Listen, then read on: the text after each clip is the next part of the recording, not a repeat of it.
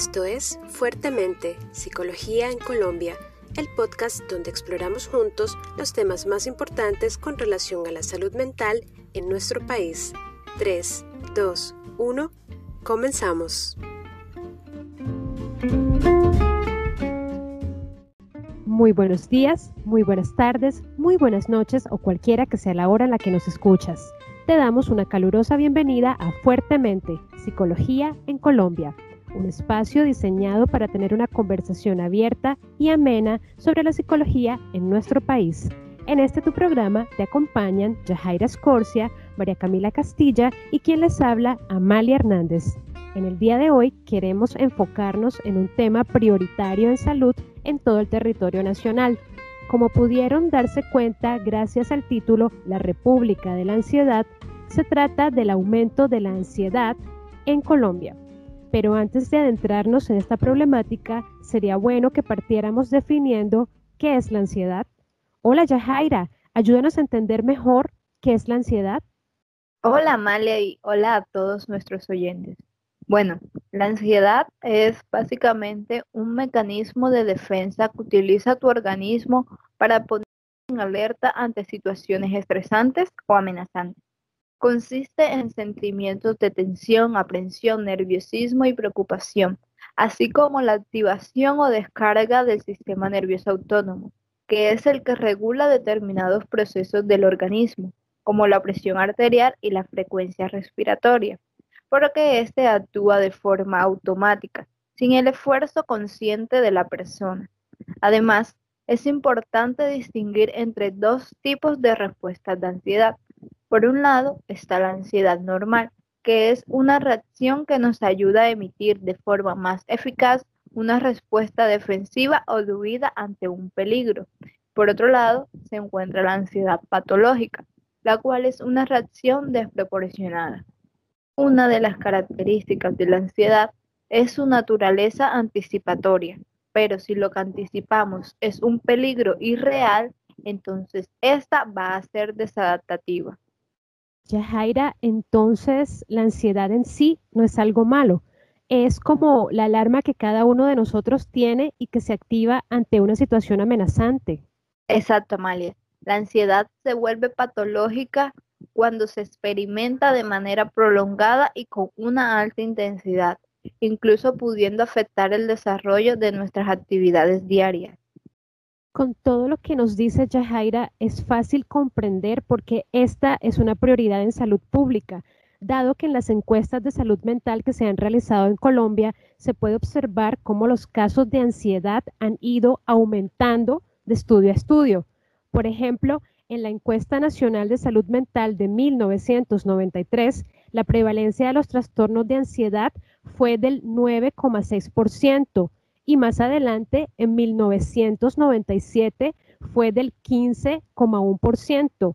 Luego, en 2003, llegó al 19,3% y en la más reciente, realizada en 2015, se encontró que una de cada 25 personas ha sufrido trastorno de ansiedad generalizada o trastorno de pánico o fobia social en algún momento de la vida, con mayor prevalencia en mujeres que en varones.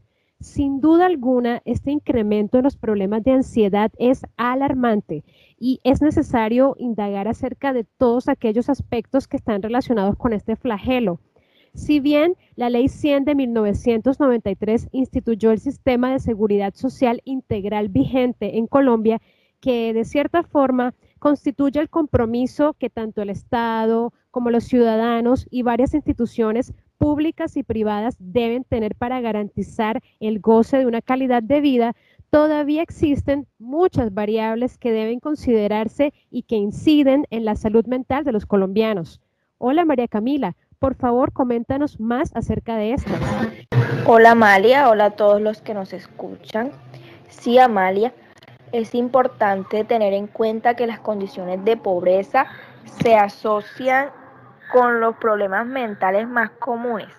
Factores como el bajo nivel de escolaridad, em, desempleo y redes débiles de apoyo hacen que las personas sean más vulnerables a los trastornos mentales y estos a su vez empeoran las condiciones económicas poniendo en marcha un círculo vicioso de pobreza y problemas mentales. Es cierto que la Ley 100 de 1993 señala los principios de equidad, obligatoriedad, protección integral y calidad como los pilares del régimen de seguridad social. Sin embargo, los servicios y programas de salud mental son muy limitados y son pocos los recursos destinados directamente a ellos. De hecho, aunque las cifras muestran que se trata de un asunto de salud pública, el Estado no tiene un presupuesto específico para atender problemas y trastornos mentales. Además, según el Estudio Nacional de Salud Mental de 2003, entre el 85,5 y el 94,7% de las personas con algún trastorno mental no acceden a ningún servicio de salud.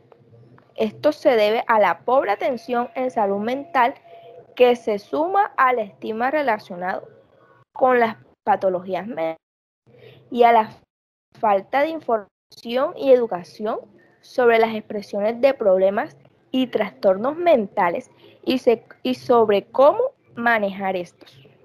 No solo eso, la falta de atención hace que muchas personas acaben por automedicarse con alcohol u otras sustancias psicoactivas síntomas, lo que termina por empeorar su situación, llegando a presentarse trastornos por consumo de sustancias.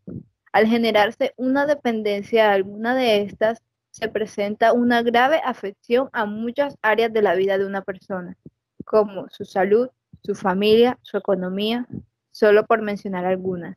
Y esto a la larga termina afectándonos a todos como país. Y nos convertimos en la República de la Ansiedad, donde el problema parece perpetuarse a sí mismo. Pero no piensen mal, no queremos tomar una postura pesimista ante este asunto. Por el contrario, nos gustaría generar soluciones frente al mismo. Por supuesto, Amalia. Y entre esas propuestas está el realizar una mayor inversión en el área de salud mental para que se cuente con más recursos que puedan destinarse al desarrollo de programas de promoción de estilo de vida saludable, apuntando así al bienestar biopsicosocial y al mejoramiento de la calidad de vida.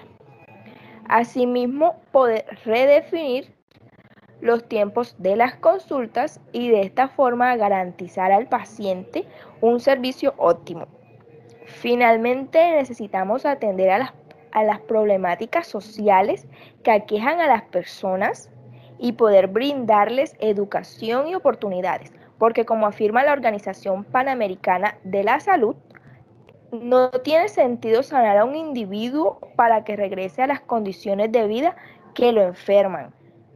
Muy acertadas sus propuestas, compañeras. Realmente se requiere un compromiso y sobre todo un esfuerzo conjunto por parte del gobierno, la ciudadanía y las instituciones para trabajar en la promoción de la salud y la prevención de la enfermedad en Colombia. Esta es la reflexión que deseamos generar a partir de la conversación que hemos tenido, la cual ha llegado a su fin por el día de hoy. Yajaira María Camila, unas palabras para cerrar con broche de oro.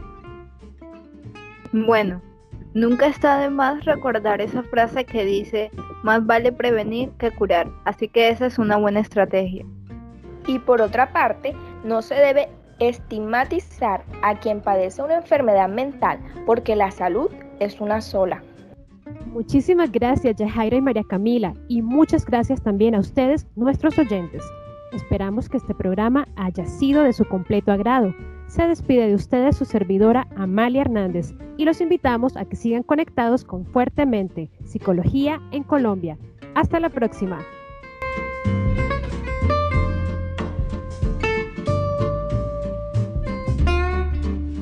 Si te gustó este episodio, compártelo para que así más personas puedan unirse a la conversación. Te invitamos a escribirnos a fuerte.mente.hotmail.com. Queremos conocer tus opiniones y sugerencias. Sigue conectado con Fuertemente, Psicología en Colombia. Hasta pronto.